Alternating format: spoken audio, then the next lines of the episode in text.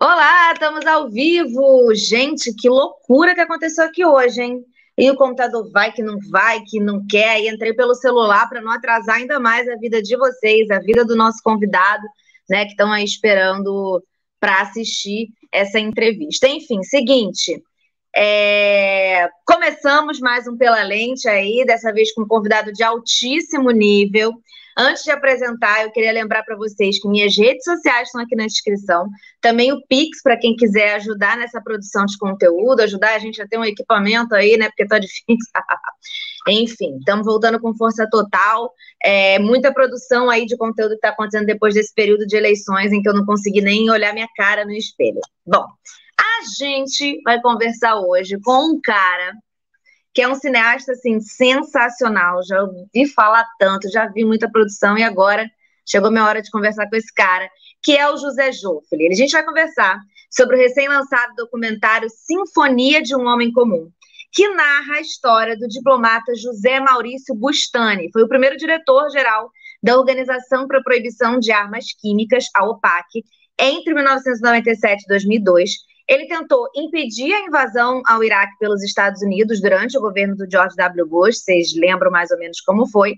Ele acabou demitido por pressão dos americanos. Pois é. O José Joffre, nosso convidado de hoje, dirigiu filmes de ficção e não ficção ao longo da sua carreira. Seus filmes já tiveram em festivais como IDFA, É Tudo Verdade, Havana, Berlim, Roterdã, Guadalajara, muitos outros. No Brasil, ele teve filmes premiados nos mais importantes festivais do país, como Brasília e Gramado. E seus últimos dois projetos são os documentários Caminho de Volta, de 2015, e Soldado Estrangeiro, de 2020, além, claro, do que a gente vai falar hoje, que é o Sinfonia de um Homem Comum. Esses dois anteriores, né, o primeiro conta a história de dois brasileiros que emigraram para o exterior e desejam voltar para sua terra natal depois de anos no exílio.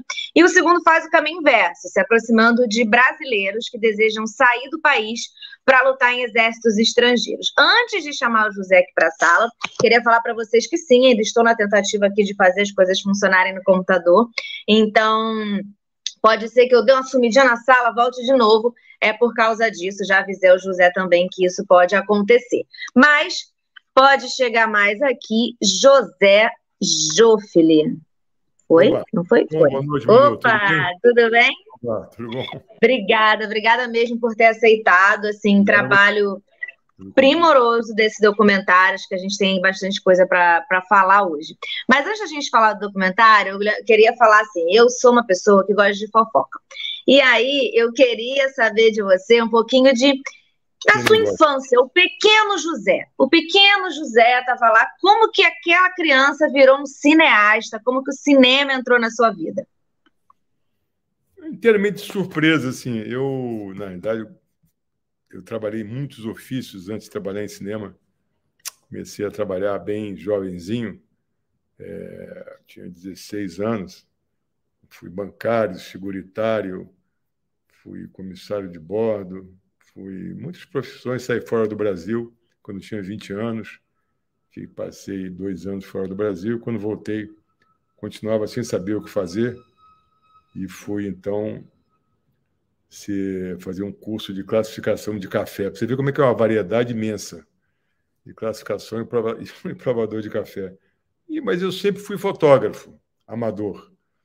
E subitamente um dia fui convidado por uma pessoa amiga para fazer uma foto, uma foto de publicidade, fiz essa foto e, surpreendentemente, fui pago para fazer. E aquilo então me animou, eu me surpreendi muito. Falei, não precisa me pagar, eu faço isso todo dia. Bom, e aí começou então com a foto fixa. Eu gostava muito de cinema, ia muito ao cinema também, mas nunca pensei, na verdade, em fazer filme. Não era, não estava nos meus planos. Na verdade, eu não tinha plano para falar a verdade, os planos eram sempre os planos de sobreviver e avançar.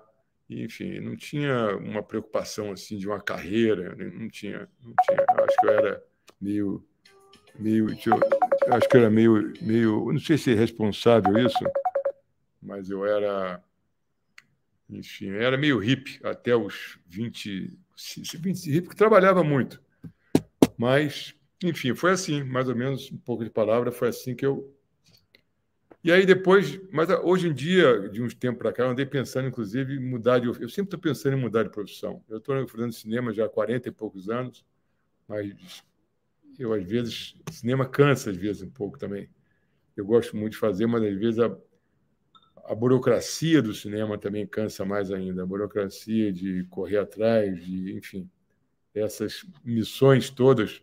Eu tenho uma sócia, que é a Isabel, hoje em dia, Isabel Pedro Rossi, Isabel Joffre, enfim, temos, somos três sócios na produtora, então está correndo melhor, está correndo sem muito sacrifício. Mas mesmo assim, às vezes é difícil. A produtora é pequena, eu tenho essa produtora já há 41 anos, é um bocado de tempo.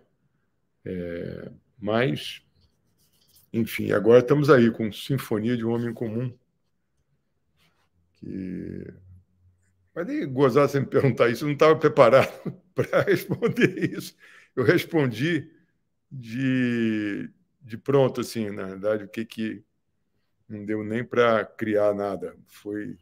Não, mas foi ótimo, porque é isso, assim, são os caminhos da vida, né? Quando a gente é. vê, a gente vai tomando determinados rumos, né? Surpreendente, de repente, você quando vê, você tá. Até hoje eu me surpreendo um pouco, assim, fazendo filme. Já tem 41 anos é. E até hoje me surpreendo um pouco. Agora conta para mim como que você conheceu a história do José Maurício, é, né? Como é a sua relação com ele, como você conheceu essa história, tudo que estava rolando. Eu conhecia já o José Maurício já há muitos anos. Em 2002 ele foi demitido da PCW, da OPAC, uhum. em 2002, veio aqui em casa e me contou essa história, essa história dramática desse homem que estava enfrentando os americanos a diplomacia americana para evitar que houvesse uma guerra. Ele queria, na realidade, alinhar o Iraque à organização que ele chefiava, para que, com esse alinhamento, ficasse permitida a ida de inspetores da organização dele, que é uma organização semelhante à ONU, assim. E aí, então, nessa viagem, os inspetores, quando fossem ao Iraque, comprovariam que o Iraque não tinha armas químicas frustrando, portanto, a justificativa dos americanos para invadir o Iraque. Isso certamente que desagradou os americanos e sugeriram a ele que ele largasse a direção geral da OPAC. O Bustani é muito teimoso e muito fiel às suas convicções, se recusou a deixar a OPAC. Seus filhos, inclusive, surpreendentemente, na narrativa do Bustani, os filhos tinham, teriam sido ameaçados. A pessoa que foi procurá-lo na OPAC era um embaixador americano chamado John Bolton, foi na OPAC e disse a ele: Olha, eu, nós sabemos onde é que moram seus filhos, dois filhos moram nos Estados Unidos, sua filha mora na Inglaterra. Digo, eu acho que é conveniente você aceitar o que a gente está te propondo, que ele sair da OPCW, da OPAC, e que poderia se empregar em outro lugar, qual lugar que ele quisesse. Bustani, então, se recusou, comunicou à família dele. E o fato é que, na sequência, esse embaixador americano, que é o John Bolton, que, por sinal, veio aqui para o Brasil quando esse presidente atual foi eleito, digo, ele veio para o Brasil cumprimentá-lo, mas o fato é que o Bustani resistiu a essa pressão tremenda, uma pressão inacreditável, inacreditável, você, é inacreditável. Ele, quando me contou essa história, até que finalmente os americanos organizaram uma assembleia, digo, trouxeram vários associados, vários países membros que não frequentavam já a OPAC há algum tempo, para que pudessem facilitar a votação a favor dos Estados Unidos e conseguiram tirar o Bustani da direção geral dessa organização. E nessa ocasião, então, foi em 2002. Bustani esteve aqui no Brasil, veio aqui na minha casa, e me contou essa história. Eu fiquei tão perplexo, porque a gente foi criada, a minha geração foi criada vendo filme americano. Né? Eu nasci em 1945, muito tempo atrás. E vi milhares de filmes americanos, centenas de filmes americanos. Né? Na realidade, vendiam uma cultura americana. E a gente sempre estava acostumado a que numa situação de conflito, ao final surgiu o exército americano, surgia a cavalaria americana e nos livrava dos bandidos. Né? O país que... livre, né? Aquele país é... que representa a liberdade, né? É, então, é, é então eu, eu, quando busquei, apesar de, enfim, eu também marchei contra a guerra do Vietnã, digo, e marchar não é a palavra certa, mas eu participei das, das, das manifestações contra a guerra do Vietnã. Os Estados Unidos já não era aquele, já não era esse xerife tão amado, digo, e é, esse poder de destruição já tinha se manifestado.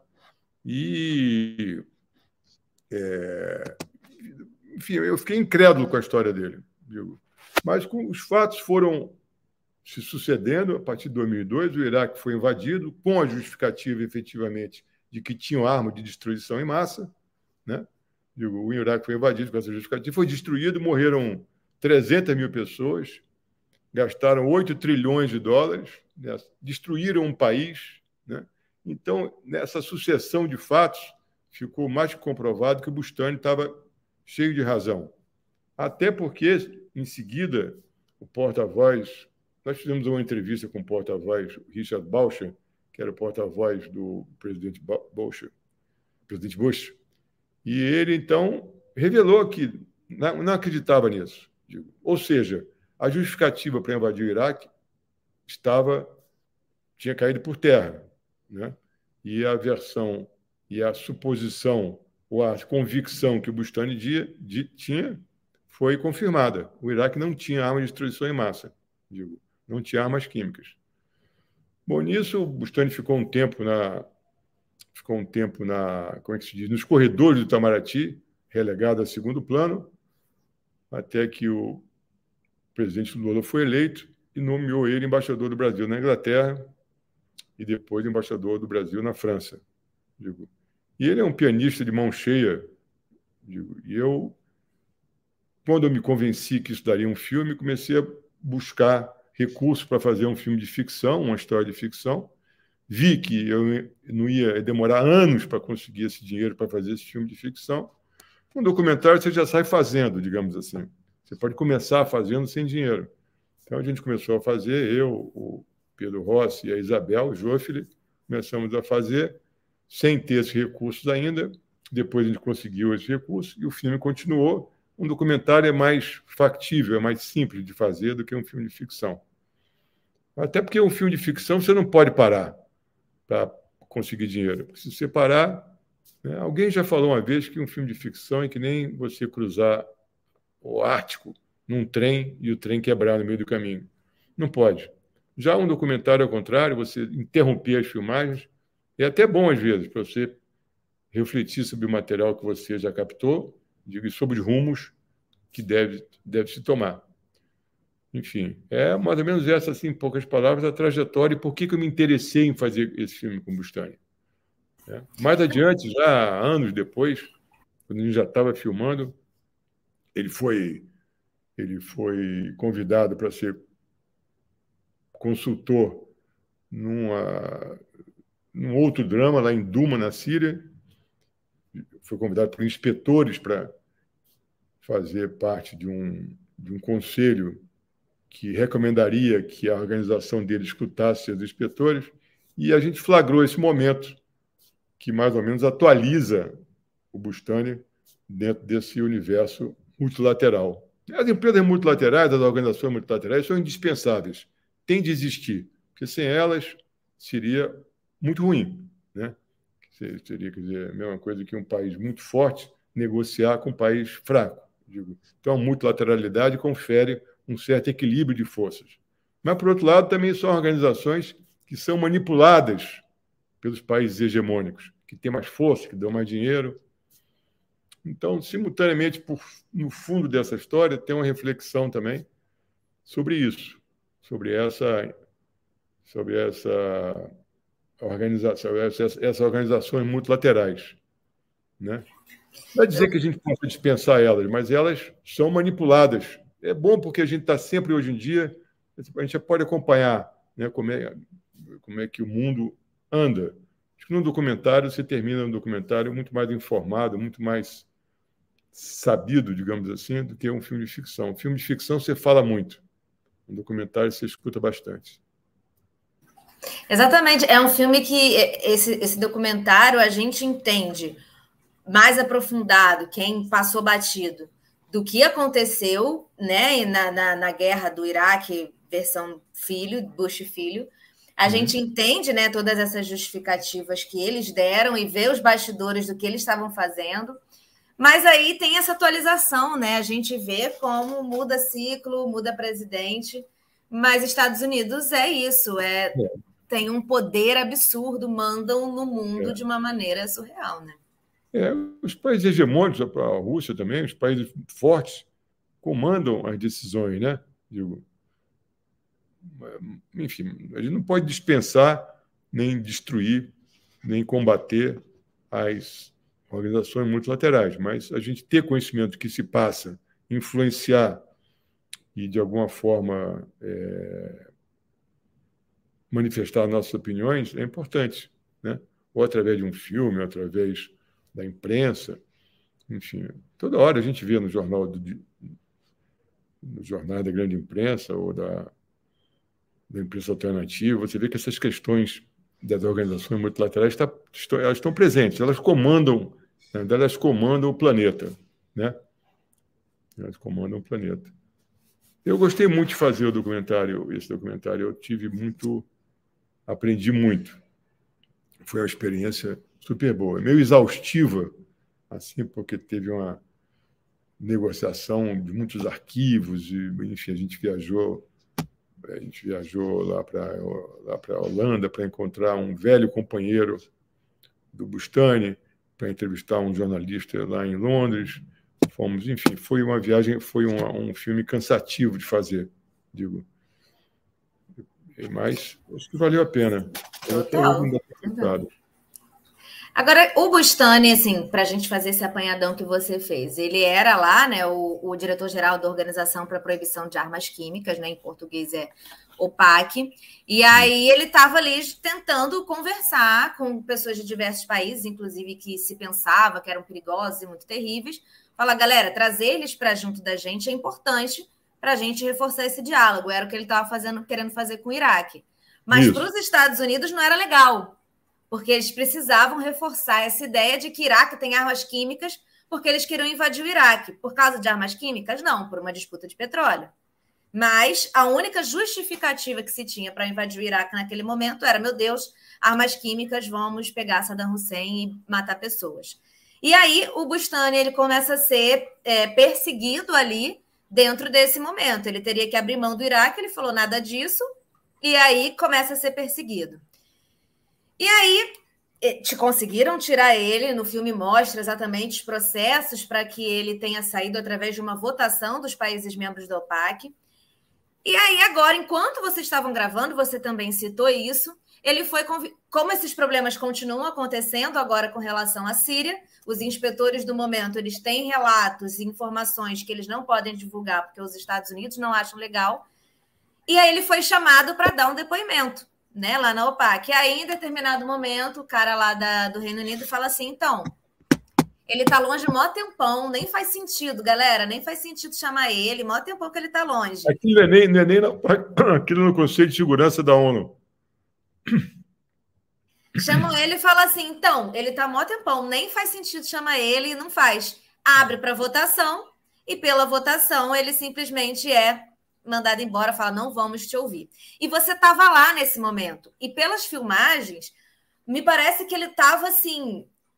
Foi muito frustrante para ele quando perceber que anos depois, quase 20, quase 20 anos depois, ele passa por uma situação parecida, porque o que ele fez lá atrás ainda é muito incômodo e nada mudou nesse tempo, né? Eu queria que você dissesse aí da visão do documentarista como foi estar lá, presenciar esse momento e filmar como que é essa relação, como que foi lidar com ele e com essa situação ali? É, na real, a gente estava esse dia filmando na casa dele, a gente ia filmar, ele ia gravar, um, Bustani naquele dia, ele ia gravar uma fala, e que ia, então se lida no Conselho de Segurança da ONU. Mas, subitamente, quem estava presidindo o Conselho de Segurança era um russo, ele foi chamado ao vivo e foi feita então aquela eleição ou aquela o, discurso dele foi submetido a, essa, esse escrutínio ali entre o pessoal do Conselho de Segurança. Quem era a favor que ele falasse ou não, para nós foi uma surpresa. A gente sabia que ia acontecer aquilo, mas a gente se surpreendeu da forma que aconteceu.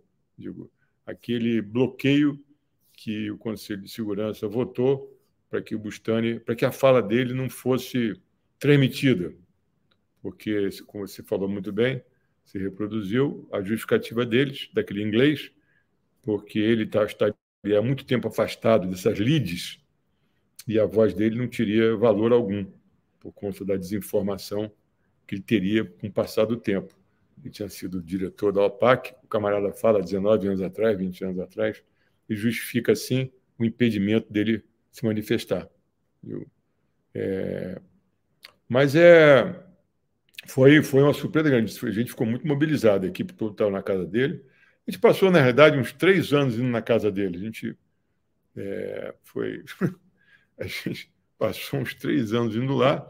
E entre uma viagem e outra, a gente voltava, enfim, as informações também iam se somando e a gente ia também se assenhoreando mais do assunto, cada um de nós, tanto eu como a Isabel, como o Pedro, e eu, nós íamos, o David Maia, que era roteirista também, e a Jordana Berg, a montadora, a gente ia, todos nós íamos nos assenhoreando daquela situação, entendendo aquele jogo, aquele xadrez que conduzia as decisões e tudo. É, a gente trocava muito, foi, e foi uma edição muito complicada, porque foi em plena pandemia que a gente começou a editar o filme. Então, a gente estava editando o filme, fazendo pesquisa ainda, ah, remotamente.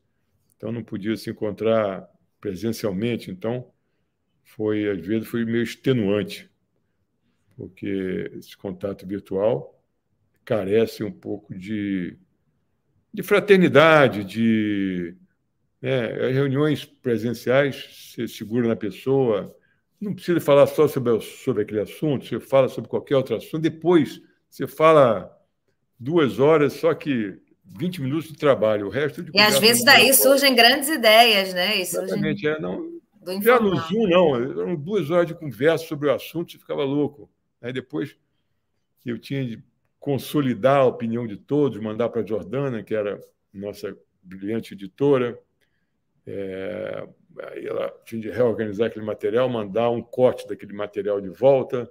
Aí eu olhava aquele material, criticava, a gente conversava. Enfim, foi um processo foi um processo demorado, cansativo, exaustivo assim. Foi curioso que quando eu terminei, ao mesmo tempo que eu estava, eu estava meio isolado assim no, na serra, meio na roça assim, mas aí nos intervalos eu, como fui fotógrafo muito tempo, eu sempre ando com a câmera, saí com minha camereta, saí filmando as coisas em volta e fazendo um filme. Aí terminei montando depois, mais tarde, junto com a Laís, um filme inteiramente dissociado desse assunto para tentar é, desanuviar a minha cabeça desse, dessa coisa tão cartesiana que a gente tentou imprimir ao filme, que foi que o filme exigia que você fizesse uma justificativa, exigia que você fizesse. É, o, o, assunto demandava isso. Então, ele cobrou muito da gente uma performance. É, aí, esse filmezinho que eu fiz depois sozinho, eu fiz sozinho, fiz a câmera, fiz, a, fiz o som, fiz tudo, e era um assunto inteiramente diferente. Assim, era um assunto era bicho, era sobrevivência, era, enfim, é um tema. Fiz um filme é, para descansar a cabeça foi muito bom. Vou, Agora estamos indo, é, é. Agora amanhã estamos indo para um festival muito importante lá na Holanda, que é o, é o festival de documentários chamado IDFA. Depois da manhã eu, eu, eu, sempre fico muito nervoso antes de viajar, sou muito. Holanda, assim. onde vocês gravaram, né? Que é onde gravou, é a sede. Foi, a gente gravou, da, a gente gravou na cidade de Haia, porque a organização, a OPAC, fica na Haia na cidade pequenininha, Holanda é pequena, né? então é um pulo de um lugar para outro. Aí é uma cidade pequenininha, mas com muitas organizações internacionais, assim, um, é um, uma cidade muito cosmopolita, assim. É, a gente encontrou lá o, aquele ex, um ex-auxiliar do Bustani, muito legal, o Bob, que conviveu conosco e falou muito, enfim, é muito. É, era um cara, um cara curioso, assim, o, esse sujeito que a gente encontrou, o Bob. Fizemos uma amizade, assim, fizemos amizade de verdade, porque ele era muito. É, ele não tinha censura alguma, assim, falava as coisas que achava e. Ele é ex-funcionário, aposentado, né, já tinha 79 anos, neozelandês. Ele morreu poucos meses depois que a gente terminou de filmar, ele morreu. É, eu vi que tinha no é, final uma homenagem a ele. Dedicou, ele dedicou o filme a ele, Bob Rigg. E tinha um depoimento pessoal, assim, não era nada institucional, entendeu? Ele tinha um depoimento pessoal sobre o Bustani, sobre a convivência com o Bustani, sobre essa ameaça que o Bustani sofreu desse embaixador americano, sobre a ameaça que a família do Bustani sofreu, sobre os temores que assolavam o PAC naquela ocasião. Foi muito legal encontrar o fabuloso Bob Rigg. Muito legal. Agora, José, você. A gente vem em um momento do filme também, tem um negócio que também me deixou assim. Que é aquelas coisas que a gente só vê em filme de Hollywood e depois a gente vê o que acontece na vida real, né? Que ele conta do momento em que ele descobriu a escuta dentro da sala é. dele. Ele era diretor-geral de uma grande instituição que internacional, né? Então, assim, é, não era de um país específico, ele não era um diplomata brasileiro prestando serviço ao Brasil, ele era um diretor-geral eleito para essa, essa instituição. E aí ele fala que a sala dele era toda de vidro e só atrás dele tinha uma parede. E aí, em determinado momento, falou: estranho isso aqui. E aí conseguiu alguém que não fosse vinculado aos Estados Unidos para abrir quebraram, e tinha assim milhões de equipamentos de escuta e tal, e estavam, eram os Estados Unidos de olho nele ali dentro da sala dele, aquilo, onde ele tinha é reuniões. É quase inacreditável, né? Eu aquilo, fiquei assim. Para mim era filme só que tinha isso, mas foi realidade. É, porque, na verdade, ele começou a desconfiar. O Bob Rigg faz esse relato muito interessante. Ele diz: o Bustani começou a. Que, começou a observar que ao longo das reuniões, os americanos já sabiam do que, que se tratava digo, já sabiam dos pontos de vista. Nem para disfarçar, o americano nem então, para dar disfarçada. Uma reunião depois da outra, e ele começou a ficar muito desconfiado, Gustavo. E aí terminou é, o chefe da segurança da OPCW. A OPCW é uma, é uma organização relativamente poucos funcionários. E esse americano, tinha um outro americano lá que era o chefe da segurança, como ele conta no filme, né? E aí ele Falei, bom, se eu chamar esse cara para me dar uma opinião, eu estou perdido. Então ele foi buscar, conforme você tem uma memória muito boa, ele foi buscar um brasileiro que morava lá na Inglaterra para fazer essa vasculhar a sala dele e descobriu aquela parede cheia de. E quando foi procurar o chefe da segurança, o cara. Meteu o pé, o cara meteu o pé. Sumiu com tudo. meteu o pé. E aquele episódio é também inacreditável. É inacreditável. Da mesma forma que a ameaça que Bustani sofreu, que a família dele sofreu, também é inacreditável, mas isso é uma coisa palpável você, você ver. Né? Você, você viu, ele viu aquela sala, é, aquela, aqueles, aqueles aparelhos ali tudo. No filme de ficção que a gente chegou a escrever, mas não filmou, digo, tem aquele episódio de uma forma quase grotesca, assim. É um relato, porque é mesmo muito impressionante. Você flagrar dentro da sua sala aquela escuta clandestina, né? Mas, enfim, é, é, é, uma, é uma cena e tanto. É uma, uma cena e tanto. E, e aí, o que eu ia te perguntar é exatamente assim: o, isso aconteceu, ele sofreu ameaça, e aí, enquanto vocês estavam filmando de novo, a gente percebeu que ele ainda é uma persona não grata, que a figura, por, por causa desse evento lá, das armas químicas da Síria, que ele não pode falar também. Em algum momento, vocês da produção ou Bustani tiveram algum tipo de medo, de receio de estar tá mexendo nessa história? Às vezes me passa ao longe, assim, me passava um certo medo, como até hoje me passa. Porque é um assunto meio cavernoso, né? Que são pessoas. É um, é um país muito poderoso, são pessoas ainda, alguns, com muito poder, digo. É, mas acho que é, não, não, não, é só, é, não é uma coisa permanente, é só às vezes me passa um flash. Mas que com certeza também não, não, tem, não, corre, não corre esse perigo, não. Não corre esse perigo, não. E ele, ele que eu acho, eu achei, quando o Bustani me contou essa história, eu achei incrível também o sangue frio dele. Mas o Bustani é um sujeito muito cheio de convicções, assim, inarredável. Ele é rondoniano. E ele é inarredável. Ele é inarredável. Você vê que aquele, aquela, aquele prólogo quando ele vai trocar o piano, revela muito desde o início quem é, a, como é que é a personalidade do Gustavo. É, eu ia até te perguntar isso também, porque hoje ele se dedica à música e aquela cena inicial mostra muito bem. Ia te perguntar o que, que você vê de semelhança entre o diplomata, né, e o, e o músico, o hoje músico, né? É, eu acho que parece que tem muita coisa semelhante ali nesse jeito de lidar com as questões. É, ele é muito perfeccionista, o Gustavo. Ele não queria, por exemplo, que ele não queria que a gente registrasse nenhum ensaio dele, ele ficava zangado, porque, enfim, mesmo na gravação final na sala de Cília Meirelles, a gente gravou, é, ele fez uma gravação super profissional e ele queria que a gente fizesse, ele ficou, é, ficou, ficou, é, ficou chateado porque fez cometer alguns erros durante a execução do concerto. Eu falei, ô Bustani, isso é que confere a você a sua personalidade, a originalidade. Os erros é que nos fazem, não são os acertos. Os acertos, sim, fica igual a todo mundo. Os erros. Ele não é um pianista profissional. A Linda Bustani, grande pianista, irmã dele, é profissional. Você é um amador e mantém nesse sentido, assim, da, uma, uma, expressamente, literalmente, você mantém essa chama do amador, seu entusiasmo, seu, assim, seu medo de errar. Acho que o profissional já não tem isso, vai no automático. Na hora de tocar um piano, um violino, ele... mas você é um. Enfim, mas é isso, a personalidade do Bustani ele é muito. Acho que os, os caras deram muito azar também de procurar o Bustani, podia ter sido outro. Podia ser outro que se acomodaria aquela pressão, né? É fácil você se acomodar uma pressão. Dá por cima Estados, dos Estados Unidos, né? Você recebe uma pressão para se acomodar, digo. Eu, por exemplo, várias vezes eu conversei isso com, os, com, com a gente conversava entre nós, assim, da equipe.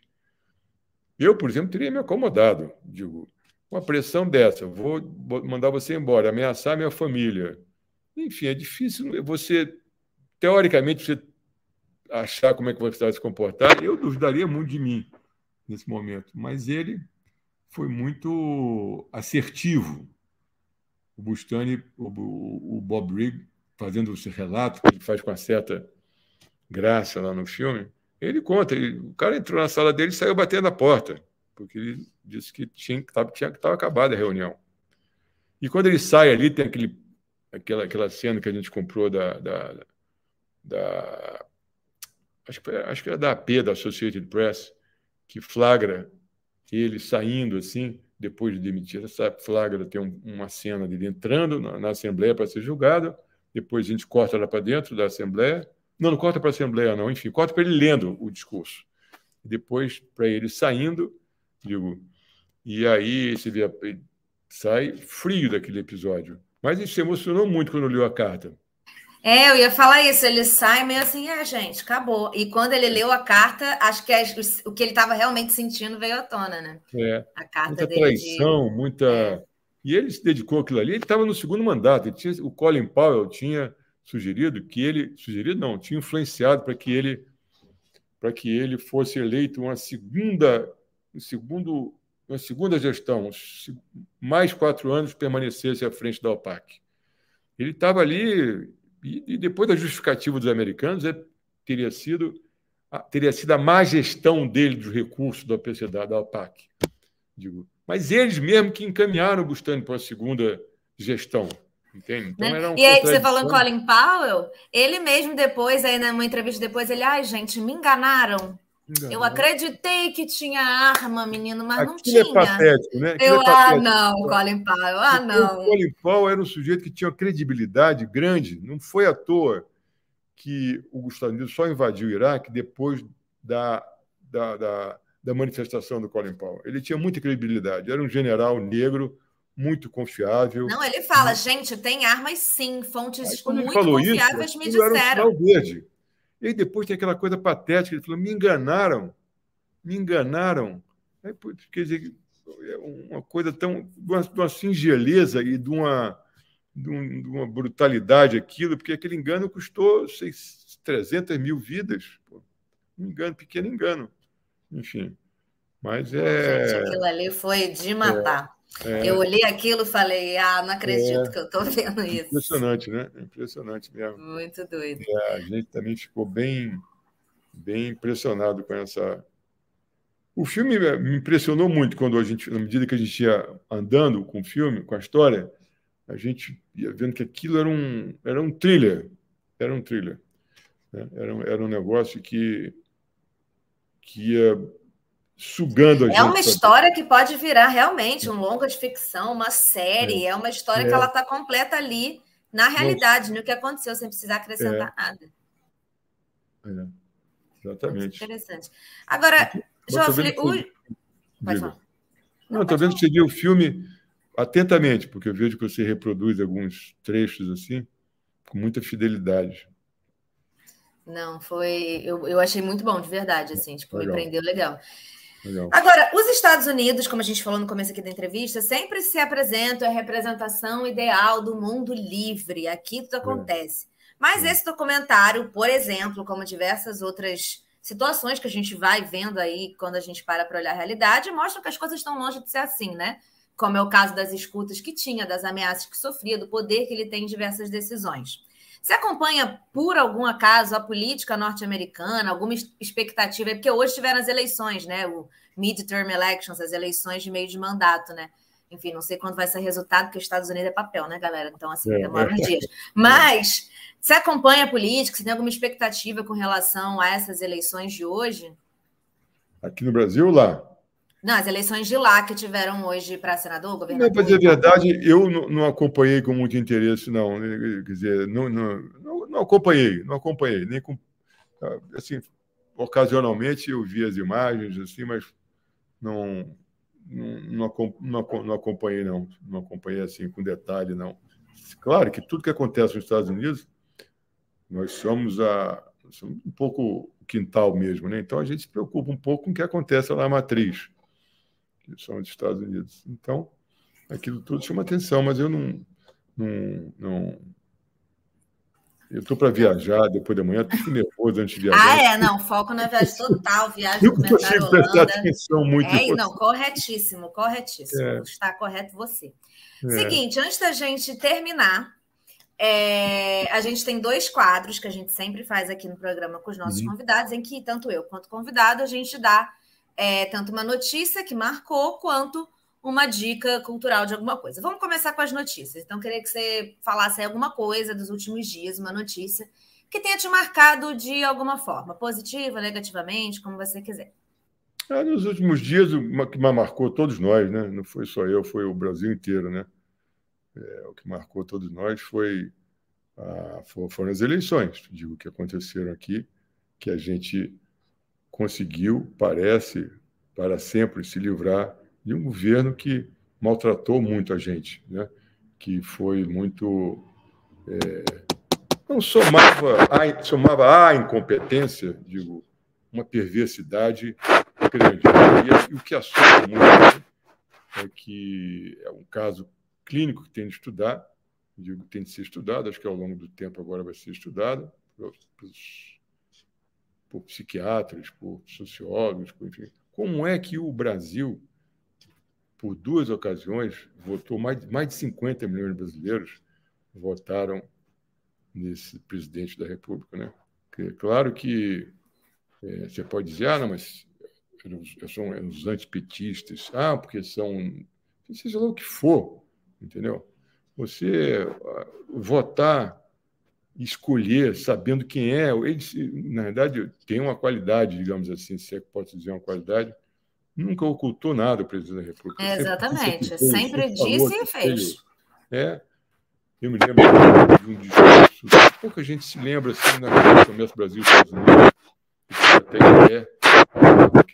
Tem algum, algum barulho que está chiando, não sei. Ah, eu estava mexendo, bastando o dedo no, no alto-falante. Pronto. Mas aí ele, ele dizendo: Eu vou destruir tudo, eu vou destruir tudo. Aí o sujeito que estava lá dele, aquele astrólogo, aquele senhor que morava nos Estados Unidos, que morreu, digo, Olavo. Dele, Olavo. E aí ele dizia: Eu vou destruir, começar pela cultura, pela educação. Digo, é isso, eu vou começar por aí, eu vou, vou destruir tudo. Então havia um ímpeto e um fôlego tão destrutivo assim. E por que que o Brasil e o cara votou, se declarou a favor lá do, do torturador, era a favor da tortura, queria fuzilar o Fernando Henrique, falou tudo isso, estava tudo gravado, dito, e o povo brasileiro votou no cara. Esse, esse, esse, esse, esse, essa manifestação, digo, e votou no cara que certamente deve ser doente, né? Digo, é um problema psíquico, não é essa, enfim. Então é a explicação de como aconteceu isso. Eu acho que ela vai tomar muita cabeça de pessoas capazes de ter uma resposta para isso. Pessoas... Porque ainda tem uma galera na rua ainda ajoelhando, Nossa, rezando, galera, na frente de quartéis, mão nos céus. É, é uma coisa muito... inacreditável, inacreditável. Você pegou o dinheiro, pegou nossa grana, fez aquele orçamento secreto, gastou nosso dinheiro para é, é, com eleição, gastou fortunas, né? agora o Henrique Meirelles estava fazendo um levantamento do que foi, o que tiraram, enfim. E a gente ainda perdeu a eleição, dizer, apesar dessa enxurrada de dinheiro.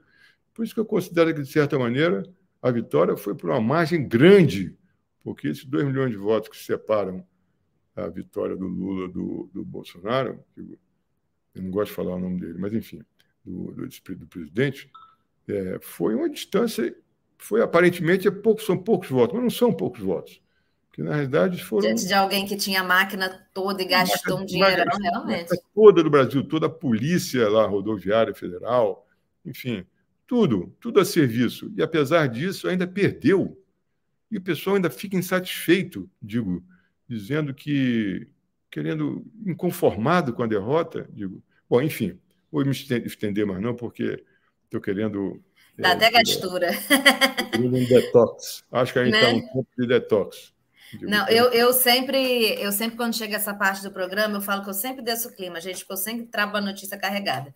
Aí eu também vou falar um negócio dos Bolsonaro, mas é que saiu hoje, assim, que Eduardo e 01, Flávio, foram atrás né? de cidadania italiana. Já estão, eu sou em parente italiano, gente. Mas não tem nada é. a ver com fugir, não. É só que eu tenho é. direito, vou pegar minha cidadania. É. Ah, tá, tá bom. Vai pegar a cidadania agora. É. Teve uma vida inteira para pegar a cidadania. Resolveu que agora é o momento. Então é isso, tá, gente? Em breve, talvez eles estejam aí metendo o pé. Bom, agora a gente também tem uma dica que, que eu queria que você desse de alguma coisa, filme, livro, série, também que você acha que quem está assistindo a gente ou vai assistir a versão gravada deveria conferir também. Então, eu, eu, eu, eu peguei um Covid pela segunda vez, né? Semana passada eu estava com Covid. E aí eu comecei a reler a biografia do Lima Barreto, porque fazem 100 anos da morte dele, né? Ele morreu com 41 anos. É...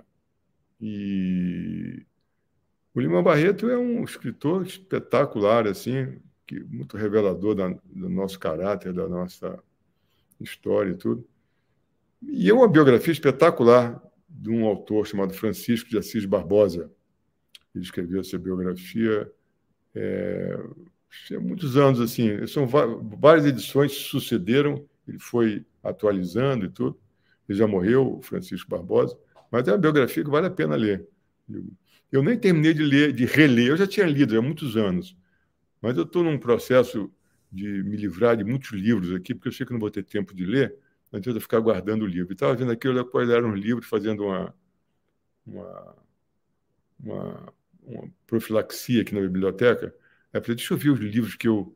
Aí, de repente, vi na lombada a biografia do, do, do Lima Barreto. E falei, esse aqui eu tenho de reler. Aí, a Covid, com a Covid, levei o livro para o sofá. Foi o um momento, né? Acho que é um livro que vale se reler para se conhecer. Depois ler os romances dele, né? E a minha dica é uma série documental que está disponível na Netflix, que se chama A Garota Desaparecida do Vaticano. Eu ah, achei ah, é? muito legal. É uma garota que eu não conhecia essa história. Tem, tem umas semanas já que eu vi, então eu esqueci o nome dela. Mas ela morava no Vaticano, era uma das poucas pessoas da, que não eram da igreja que moravam no Vaticano, porque o pai dela era funcionário do Vaticano. Então, assim, era uma das pouquíssimas pessoas da população ali do Vaticano que né, não, não, não eram ligadas à igreja, assim, diretamente, não eram, não era uma freira. E aí, enfim, ela desapareceu um belo dia. Até hoje não se sabe direito o que aconteceu, mas nessa série, que são quatro episódios, a gente vai conhecendo um pouco da história. E fica muito claro, depois desses quatro episódios, embora não se saiba exatamente o que rolou, que existe uma questão de poder muito grande, que o Vaticano sempre soube o que tinha acontecido.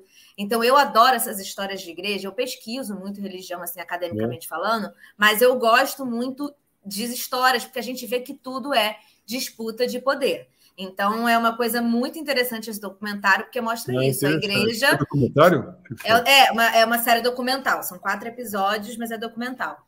Que mostra, é, no fim das contas, o envolvimento da igreja e de como que era complicado para a igreja, e, e provavelmente isso nunca vai ser exatamente dito pela igreja, porque ela era uma das poucas. É, você tem muitos casos que existe uma hipótese que provavelmente é a mais provável de que ela tenha sofrido abuso sexual.